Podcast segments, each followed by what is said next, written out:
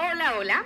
Bienvenidos a este segundo episodio de nuestra segunda temporada del podcast que llamamos The Upper Half. Este segundo episodio le hemos denominado Requisitos, cómo no morir en el intento.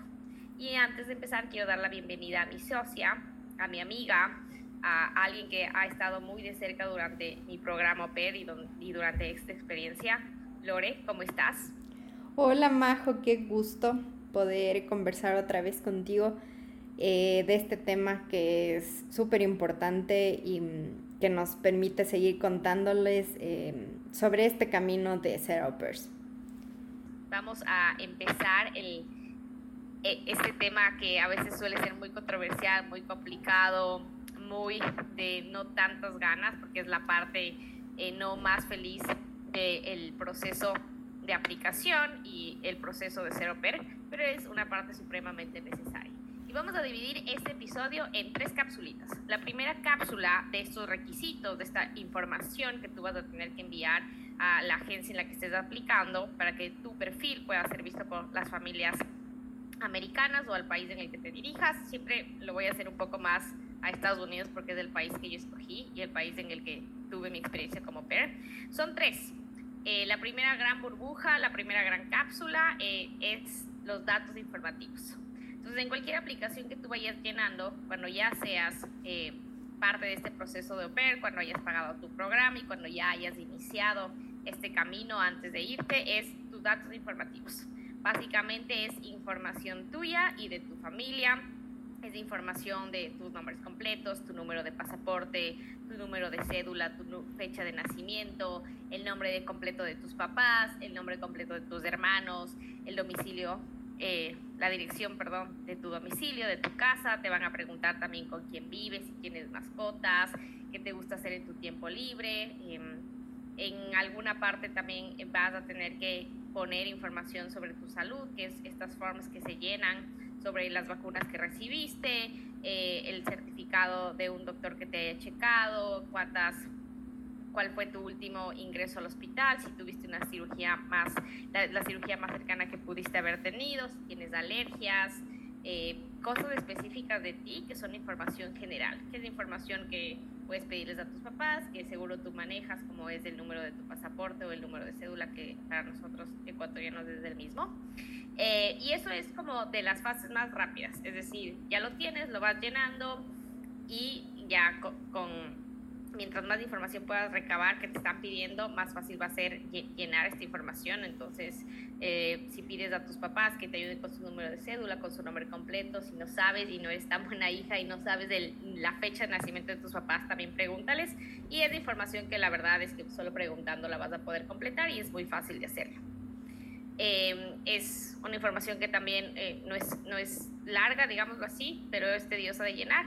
Entonces, solo te pediría paciencia y que tengas la información correcta para ir poniendo eh, en cada uno de los cuadros o casilleros que te pida llenar eh, este proceso.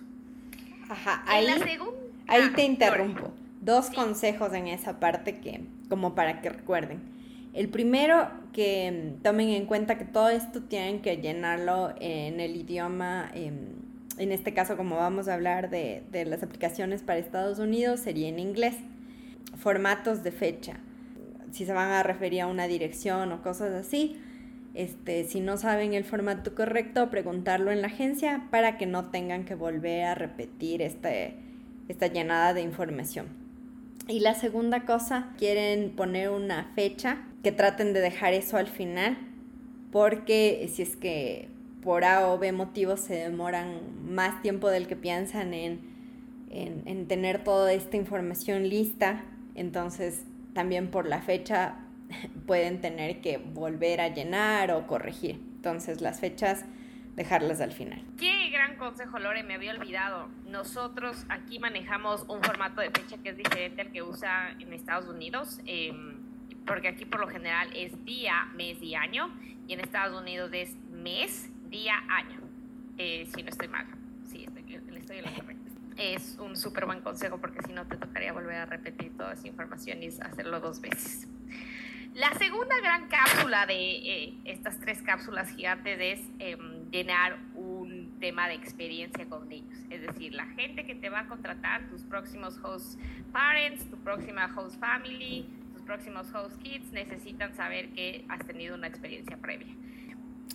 Adelante, Lore. Em, ya, para la experiencia, em, la agencia les va a indicar el número de horas em, que requisito para la aplicación, que suelen ser, eh, bueno, para Estados Unidos más o menos 600 horas. Eh, ahora, ¿cómo compruebas esta experiencia que hayas tenido? bueno, primero te es válida cualquier tipo de experiencia, o sea, con familiares, con amigos, pero la de familiares tiene un poco menos de peso. Entonces, eh, digamos, de esas 600 horas que te, que te pidan o de las, de las que sean, sería, digamos, una tercera parte la, de, la familiar. Em, y después las otras em, deberías llenarlas o con eh, experiencia que hayas tenido ayudando a amigos, por ejemplo, o si no en centros de, cuidado infantil, que estos pueden ser orfanatos, eh, guarderías, escuelas iniciales, campamentos.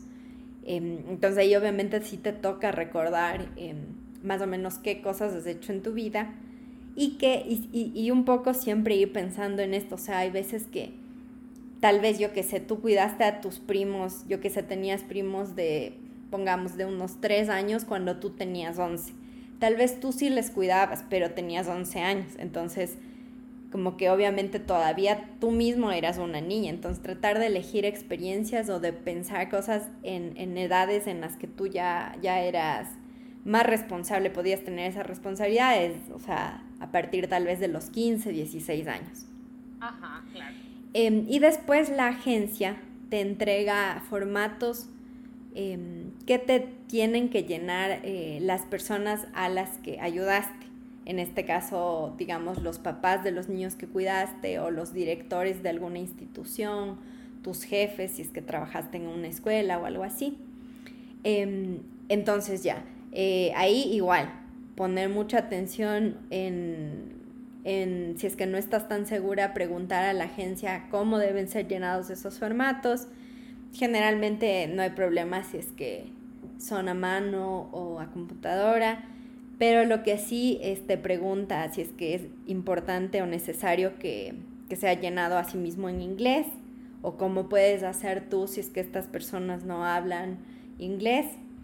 Em, lo mismo las fechas, eh, como te decía, llenarlas al final eh, y lo más importante obviamente serían como los datos de contacto de esta persona, eh, si es que te piden por ejemplo número de teléfono, correo electrónico, porque eh, en la agencia van a tener que comprobar que lo que tú estás presentando fue real.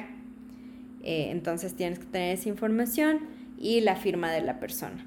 Em, entonces lo que tendrías que hacer obviamente es ir donde estas personas, explicarles que estás aplicando a este tipo de programa y que necesita su referencia, eh, de ser posible estar junto a ellas o irles guiando de cómo deben llenar el formulario para que no hayan estos reprocesos ni ninguna información esté incorrecta. Entonces mejor si es que tú misma puedes irles guiando em, y, y, bueno, ahí ya que te firmen y contarles que posiblemente les van a contactar para que ellos también estén atentos. Buenísimo. Em, y aquí consejos adicional a, lo que has hablado, Lore, es eh, digan la verdad, porque en realidad eh, sí llaman a comprobar que eso sea cierto. Es decir, no se inventen las cosas porque luego no, eh, luego tal vez eso puede afectar a, su proceso de aplicación. y también digan la verdad si no han tenido experiencia, creo que la mayoría de agencias ahora les pueden ayudar a tener un poco más de experiencia. Eh, con el cuidado de niños eh, y también con em, que este cuidado y esta experiencia sea algo real para que en el momento que te toque ser au pair no te coja de nuevo y no te digan, pero si tú me pusiste en tu, eh, en tu aplicación que podías cambiar un pañal y de repente llegas y no puedes cambiar un pañal. Em, entonces, siempre traten de decir la verdad, porque sí van a, va a haber un tema de, de comprobación eso sería como mi consejo más sabio, no mientan. Y si quieren como tener más experiencia, siempre hay un montón de voluntariados. Si ustedes pueden entrar a internet, pueden buscar voluntariados con niños, seguro les sale algo eh, si están recién saliendo del colegio y tienen contactos con su, con, su colegio y, quieren, no tienen experiencia y quieren hacer, hablen con alguien de su colegio, siempre traten de ver cuál es su red más cercana para, en el caso de que no tengan experiencia, puedan generar esta experiencia, pero que sea, que sea real y que sea verdadera. Porque una de las cosas que vas a conseguir en este proceso y que te vas a dar cuenta es que te vas conociendo a ti misma también y esto es como, mm, no sé si en realidad esta aplicación es para mí, porque no me gustan los niños, no me gusta que griten, no me gusta cambiar pañal. Entonces, si no me gusta cambiar pañal, también tal vez ya no voy a poner como elección cuidar a un niño de 0 a 3 años. Totalmente. Y, y, también junto a lo que dices, eh, ahorita me parece importante que si tal vez tus experiencias ya fueron eh, hace muchos años, Em, a pesar de que puedas tener el número de horas requeridas, eh, también sí puede ser importante que, en la actualidad hagas algún tipo de experiencia justo para, para esto que tú dices, Majo, como darte cuenta de, de, qué tan em, afín estás con esto que vas a ir a hacer como oper. Exactamente. Así que también hay un montón de fundaciones que pueden ayudarles. Siempre busquen, Google es tu mejor amigo cuando no tienes a alguien cercano que te pueda conectar con alguna fundación o con algún voluntariado. Tu familia también es uno de tus contactos más cercanos en el que puedes aprobar como esa experiencia que claro, es como en el porcentaje y en el grueso de cuánto, cuánto se toma en cuenta esta experiencia familiar no es tan grande, pero suma, todo va sumando a la final. Entonces eso, traten de conocer y de conectar y tener una experiencia real porque eso va a ser mucho más genuino su viaje y su, no, no quiero decir que va a definir su experiencia en su proceso de oper, pero sí es como un deal breaker de que si puede ser buena o no, si es que te va a hacer sufrir o no, y si es que vas a estar siendo feliz o no cambiando pañales cuando nunca quisiste cambiar pañales. Y, a la, y, y lo que acaba de decir Lore es, a la final cambiaste pañales hace, no sé, cuatro años atrás y lo odiabas y hoy lo vuelves a hacer y tal vez ya no te parece tan mal o al revés, antes no lo odiabas y ahora como que lo odias, te da asco, lo que sea, eh, está bien, tú vas cambiando y ese es el tema importante. Si cambias, solo date cuenta de que estás cambiando y que no vas por ahí para que la experiencia de ese año sea lo más provechosa para ti y lo más genuina para ti también.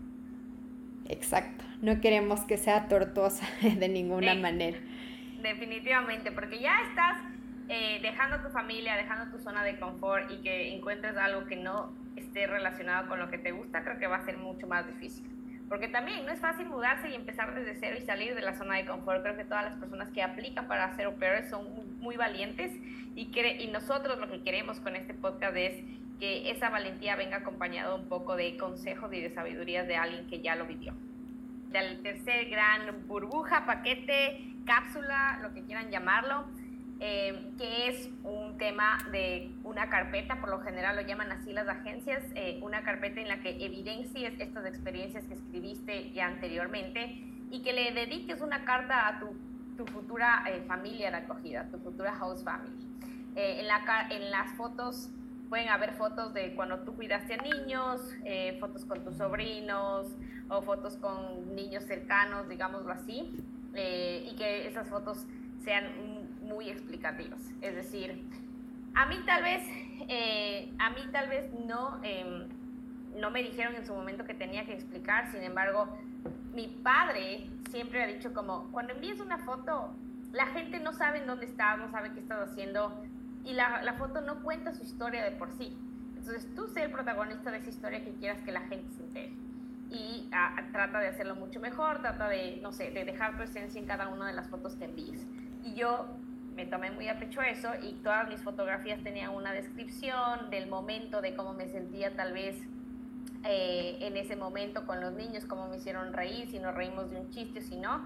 Y eso eh, hace que em, mi carpeta haya sido vista mucho más rápido, eso es lo que siento yo, no, no lo puedo comprobar, pero eh, cuando yo tuve mi em, entrevista con la familia me dijeron como que la descripción de tus fotos nos hizo reír muchísimo, así que em, por eso te contactamos. Ajá, y justo... Es un gran, gran plus. Ajá, justo em, esta parte, esta sección que, que, incluye la carta, las fotos, el video, es, eh, es la oportunidad que tienes eh, para darte a conocer em, ante las familias. Eh, como que ahí puede ser un poco más creativa, eh, obviamente no hay tantas restricciones como en el resto de papeles que tienes que llenar. Em, y es demostrar tu personalidad, tus fortalezas, tus gustos, eh, cómo vas a colaborar tú, qué tienes tú de especial. Entonces, eh, ahí, justo que nos estabas contando de las fotos, Majo, ¿qué tipo de fotos recomendarías tú o qué cantidad de fotos eh, de lo que tú pudiste percibir? La verdad es que en cantidad no podría hablar, es decir, como yo puse, creo que si no estoy mal, 10 fotos y lo, fue, lo fui seleccionando. Eh, hay fotos en las que yo tuve experiencia ya con una familia con una familia eh, americana a la que cuidé por cosas de la vida antes de aplicar como au pair y ellos me mandaron una foto postal. Entonces yo envié esa foto postal y envié una de las fotos que nos habíamos tomado en el viaje que, hicimos juntos. Eh, de esos no puse mucho porque em, la manera en la que tú compartes desde, la, desde tu cultura latinoamericana es muy diferente eh, a la que tú podrías compartir siendo eh, o estando con una familia norteamericana. Ellos son muy discretos.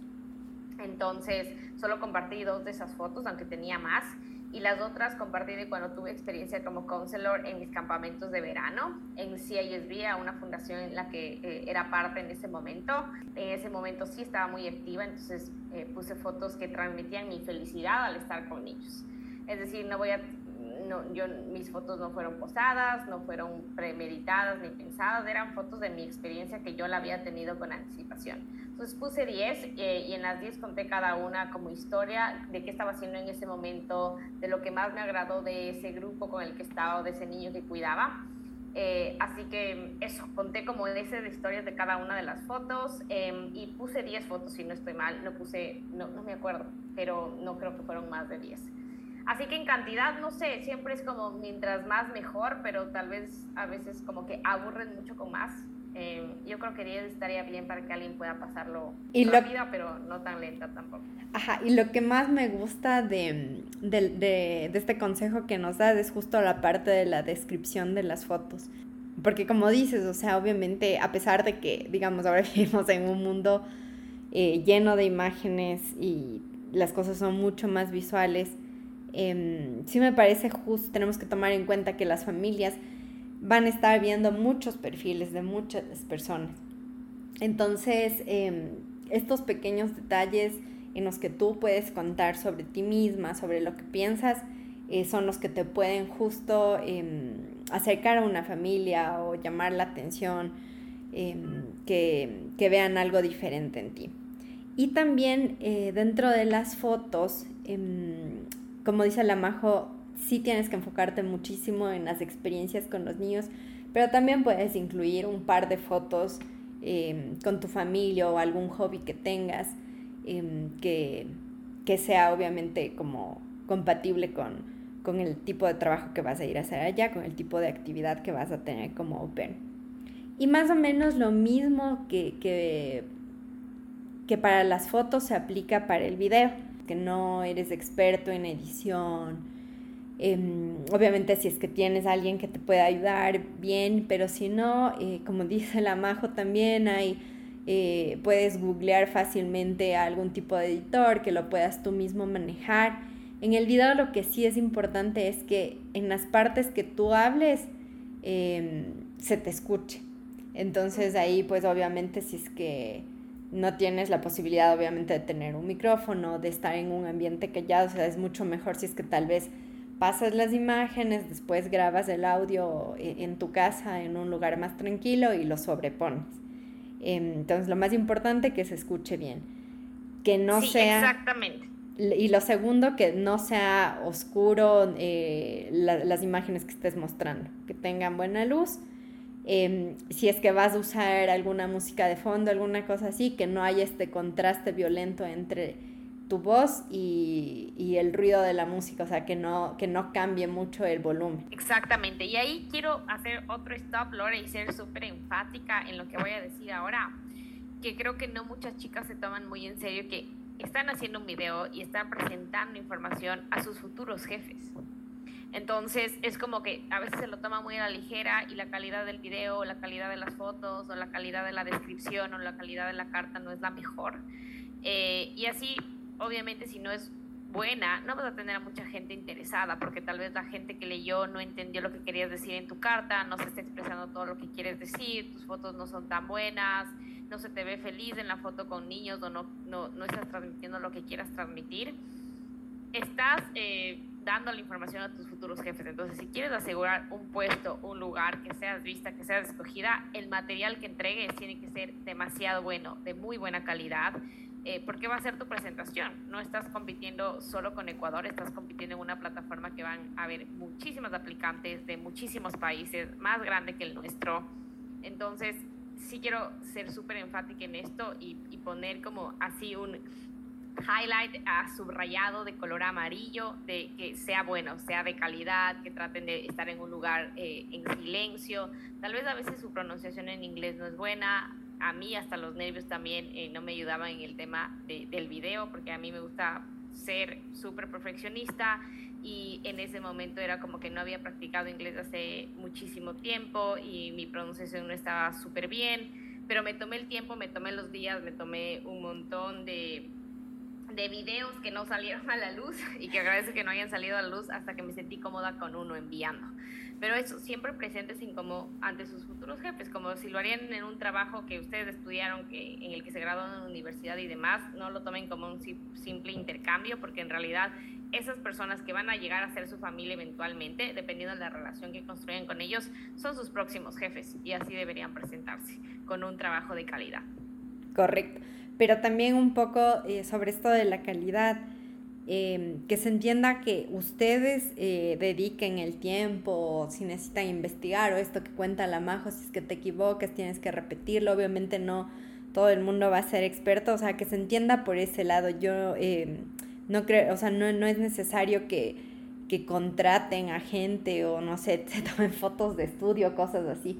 Em, sino como en estos detalles que, que las fotos, o sea, que sean claros, tanto audio, video, ese tipo de, de, cosas que sí pueden controlar, que son cuestión de que, de que ustedes em, se tomen un poquito más de tiempo, un poco más de dedicación, de investigación.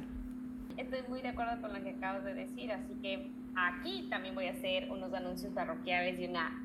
Em, no una pausa publicitaria, mejor dicho, un anuncio publicitario de si es que necesitan ayuda, necesitan uh, que alguien les ayude con su carta, que alguien les ayude con su video, que alguien les diga tal vez esta foto sí, qué quieres poner en tu foto, cómo está tu descripción, qué es lo que quieres transmitir. Lore y yo estamos súper dispuestos a darles asesoría personalizada, obviamente, así que no sean tímidas y háganos saber. Eh, let us know cualquier cosa que necesiten, escríbenos un DM, eh, oye, la verdad es que no he podido hacer una carta, quiero saber si me ayudas y demás, y nosotros nos ponemos manos a la obra para poderles dar un, un asesoramiento, perdón, eh, que se sienta en paz con ustedes y que les haga sentir mucho más confiables al momento de presentar sus cartas y sus videos y sus fotos. Estaremos gustosas de poder guiarles para que ustedes mismos puedan desarrollar em, sus mejores em, productos para, para presentarse como futuras au pairs. y finalmente solo un poco sobre eh, la carta que no, que no mencionamos mucho, pero que básicamente tiene el mismo sentido de, de las fotos y el video, solo que obviamente eh, van a tener que escribir la carta en inglés.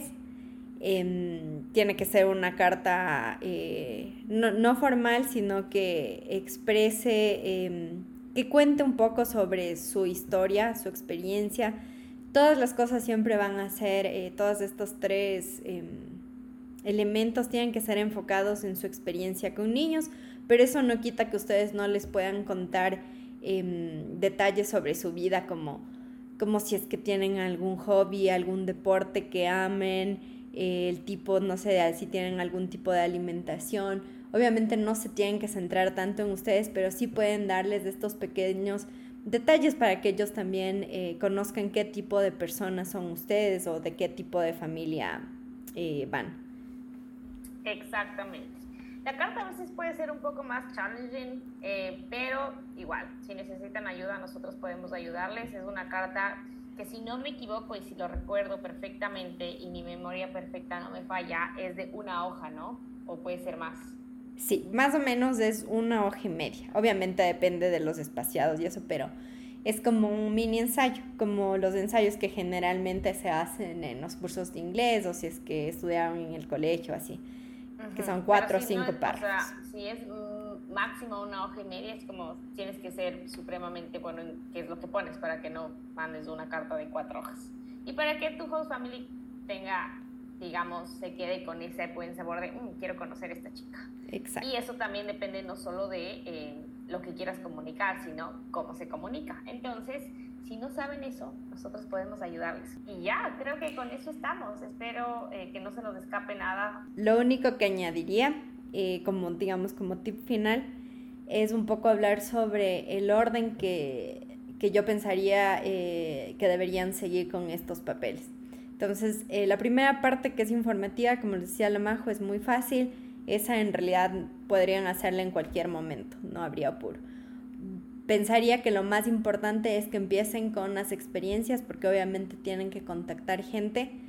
Em, entonces yo si tendría que dar un orden diría primero empezar a enfocarse en las experiencias, después en esta parte de fotos, videos y carta, que es como una parte en la que tienen que pensar en ustedes, eh, poder comunicar adecuadamente quiénes son.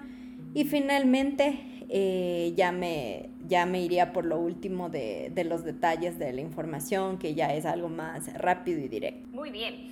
Antes de cerrar, también se me acaba de venir un súper buen consejo.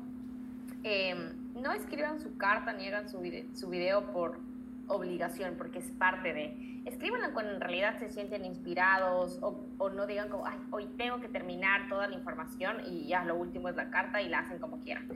Eh, traten de escribirla cuando en realidad tengan inspiración, no sé qué, qué les conecta más con, em, digamos, su lado de de autores de libros o lo que sea, o ganas de escribir, qué les conecta con su lado creativo, si, si salen a la naturaleza, si, no sé, escuchar música clásica les, eh, les hace sentir mejor y, más creativos, háganlo cuando en realidad se sientan eh, creativos, cuando se sientan que son invencibles, que en realidad tienen tantas cosas. Eh, que a la gente le podría gustar de ti, de cómo quieres conocerte, pero no lo escribas así como con esa obligación de escribirlo, porque así no vas a comunicar en realidad lo que quieras comunicar.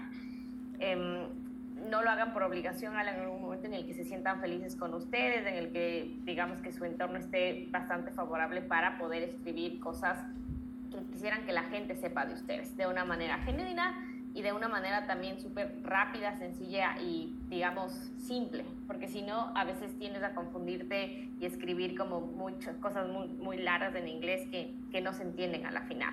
Entonces, para mí lo más importante es la carta y yo que o sea, quisiera y le recomendaría que, que la escriban cuando estén súper en paz con ustedes, súper tranquilos, con ganas de, de, de, contar a la gente lo que ustedes son capaces de hacer, de lo que ya han venido haciendo y de lo que sobresale de ustedes en ese momento.